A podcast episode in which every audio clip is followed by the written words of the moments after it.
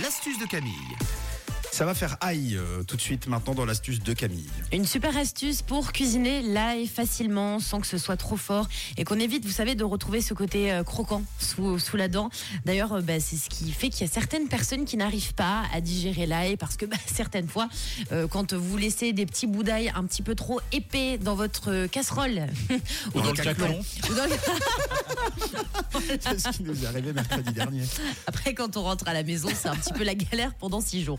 Alors, vous allez voir qu'il y a une astuce qui est très cool pour mieux digérer l'ail. Faut la connaître. Je vous explique. Pour cette astuce, vous aurez besoin d'ail, d'un gros couteau et de gros sel. Ça, c'est le plus important. Première étape, il suffit d'écraser sa gousse d'ail avec un gros couteau. Donc vous savez, vous prenez votre, votre gousse d'ail par-dessus, vous mettez la lame du couteau, vous mettez votre main, vous appuyez, vous faites gaffe bien sûr de pas vous couper. Vous ne faites pas faire ça aux, aux enfants, hein. c'est les adultes qui font ça parce que sinon vous allez aller à l'hôpital et puis là ce sera plus l'astuce de Camille, ça va être la catastrophe. Donc vous faites très très attention. Une fois que c'est fait, il suffit de couper votre gousse d'ail en deux. Donc vous allez voir que le germe va s'enlever comme par magie. La peau de l'ail également, vu que ce sera écrasé par votre couteau.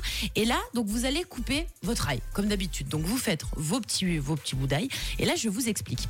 Vous allez mettre sur vos petits bouts d'ail coupés Oui. du gros sel. Du gros sel. Personne ne fait ça. Donc sur votre planche à découper, vous mettez plein de gros sel. Puis là, vous vous dites, mais pourquoi on met du gros sel? Alors je vous explique, le gros sel va permettre de créer une purée d'ail. Donc vous allez faire des va-et-vient sur vos petits bouts d'ail et votre gros sel.